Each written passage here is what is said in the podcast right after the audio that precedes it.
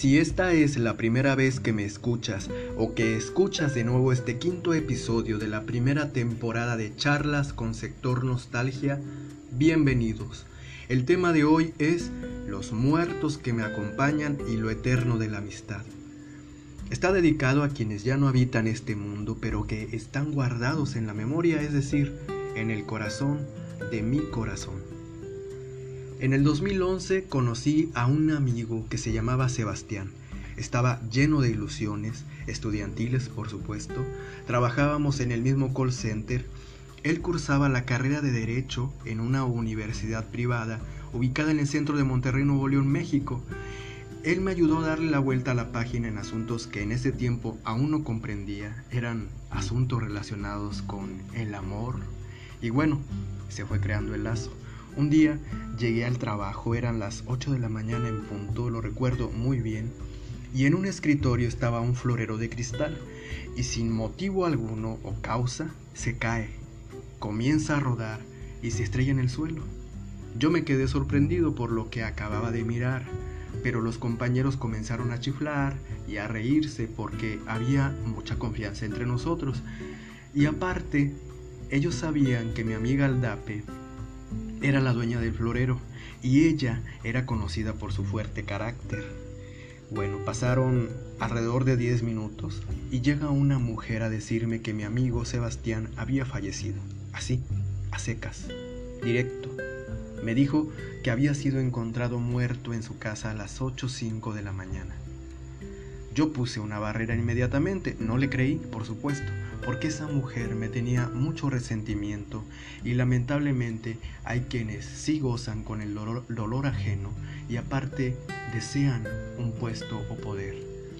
Yo me coloqué en mi lugar de trabajo y momentos después llega al DAPE y empiezo a decirle que el florero se rompió solo, que había rodado sin motivo alguno, que buscaría la forma de conseguirlo de todas maneras porque me sentía, no sé, culpable, pero ella me interrumpió al colocar su mano en mi hombro. Me miró haciendo un gesto que indicaba que el florero no importaba y ahí me detuve. En ese acto, ella me estaba confirmando que la muerte de mi amigo era cierta. Aldape amiga, sabes lo mucho que te quiero. Te mando un fuerte abrazo. Después del velorio, nadie entendía el por qué mi amigo se había quitado la vida, ni su familia lo entendía, mucho menos yo, pero él se me aparecía todas las noches, sentado a los pies de mi cama, de espaldas hacia mí y nunca volteaba a mirarme. Yo sí lo miraba y les juro que lo único que sentía era pesar. Así pasaron los días hasta que me encuentro con una mujer que jamás había conocido. Me dice que ella miraba, que yo cargaba con un muerto en mi interior. Le dije que se trataba de un tío que había muerto años atrás, pero ella insistió en que ese muerto descansaba en paz, que el que andaba penando acababa de morir, que ella lo ayudaría abriéndole las puertas del cielo. Y esa noche, efectivamente, llego a la casa donde yo vivía y de nuevo Sebastián estaba sentado a los pies de mi cama, de la misma manera que siempre, de espaldas hacia mí, pero esta vez era una sensación distinta. Yo ya no sentía pesar, sentía una inmensa tranquilidad y él por fin volteó, me regaló su mirada y sonrió. Era una mirada de agradecimiento. Esa fue la despedida. Sebastián, hiciste mucho por mí. Y yo sé que donde quiera que estés, te encuentras en paz, amigo.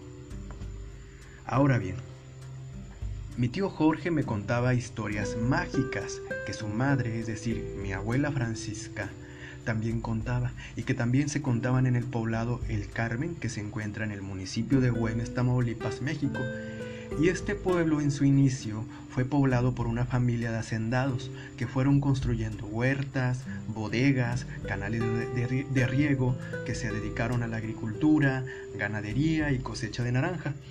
Al pueblo llegaron emigrantes para trabajar en la hacienda, eran de otros estados como San Luis Potosí y Veracruz, e hicieron sus casitas de carrizo y adobe en el pueblo o a las orillas del río Purificación.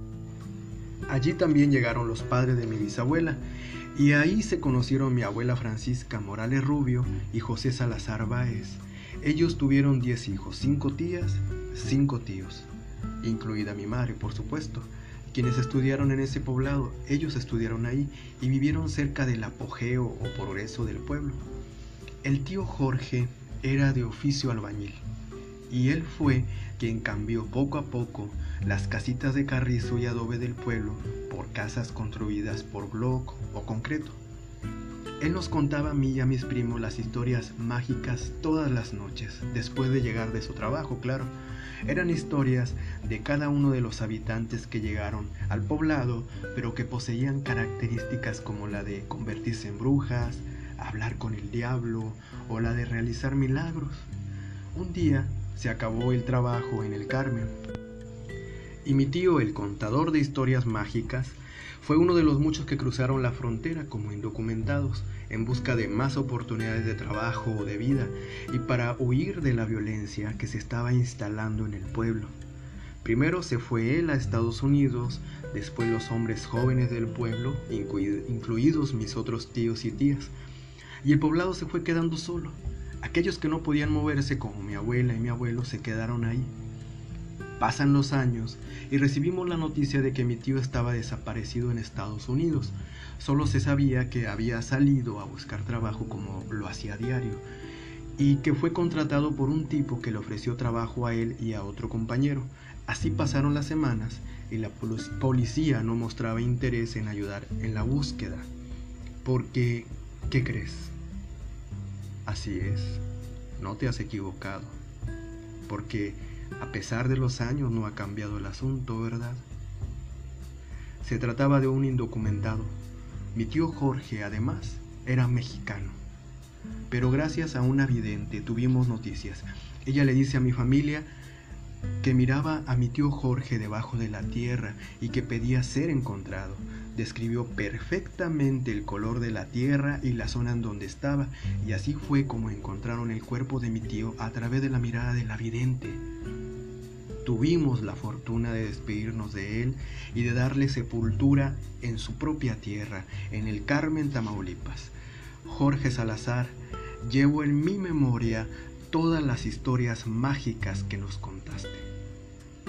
Su muerte me movió de, lugar y en el 2006 me mudo a mi ciudad de origen, a Monterrey, Nuevo León, México ya conté lo que sucede en los episodios anteriores, pero en uno de esos encuentros que he tenido en mis trabajos y escuela de teatro, conocí a Porfirio Alvidres en un call center.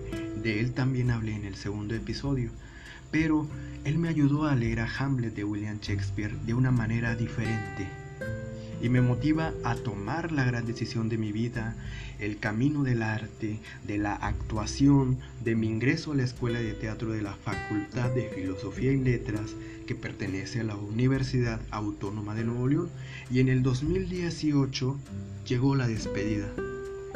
Y estaba tranquilo esta vez yo porque la amistad y admiración se mantuvo intacta durante años. En la escuela de teatro conocí a dos compañeros y amigos, a Raimundo y a Edgar Álvarez. Y Raimundo era un compañero de semestre del mismo. Estábamos en el mismo semestre. Él y yo nos hicimos personas a base del encuentro, de la discusión, del diálogo, del saber lo que pasa en el mundo y del cariño que surge a través de ese convivir. Lo despedí de este mundo el 2014, el mismo día del cumpleaños de él y el mío. A Edgar Álvarez lo conocí en el 2013 y de él recuerdo que entró a una aula de actuación para hacer un ejercicio llamado Soledad en Público, clase que impartía, por cierto, la maestra Rosy Rojas, una gran actriz del Teatro Nuevo León, quien me conseguía lecturas de grandes dramaturgos de México y novelas importantes. Maestra, te mando un fuerte abrazo virtual. Bueno, volviendo con Edgar. Él se preparaba para la escena, se colocaba un penacho mientras yo me asomaba por la puerta a escondidas y veía su ejercicio. Él se pintaba los brazos y su cara y después comienza a danzar. Así inició la amistad porque por medio de esa admiración cultural surge el respeto mutuo. Y años después de graduarme de la escuela de teatro, yo seguía con ese rigor y esa disciplina de estudio así, así como, como soldado. Y Edgar, que tenía un gran sentido del humor, me decía, Coré, ¿cuándo vas a poner en práctica lo que has aprendido? ¿Qué estás haciendo? ¿Un doctorado o qué?